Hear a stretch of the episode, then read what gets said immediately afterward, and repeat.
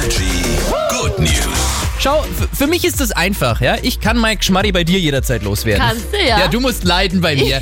Aber was eigentlich, wenn man irgendwie niemanden mehr hat im Freundes- oder Familienkreis, mit dem man viel reden kann? Dafür gibt's die Plauderkasten. Und in Schweinfurt wurde jetzt nämlich auch eine Plauderkasse in einem Supermarkt eingeführt. Und für alle, die das noch nie gehört haben, das sind einfach Kassen, an denen man ein bisschen mehr Zeit hat. Also es gibt die ganz normalen Kassen und eben diese eine Plauderkasse. Da kann man sich anstellen, wenn man eben sagt, man möchte sich gern ein bisschen unterhalten. Ist vor allem für ältere Leute gedacht, die vielleicht auch ein bisschen einsam sind.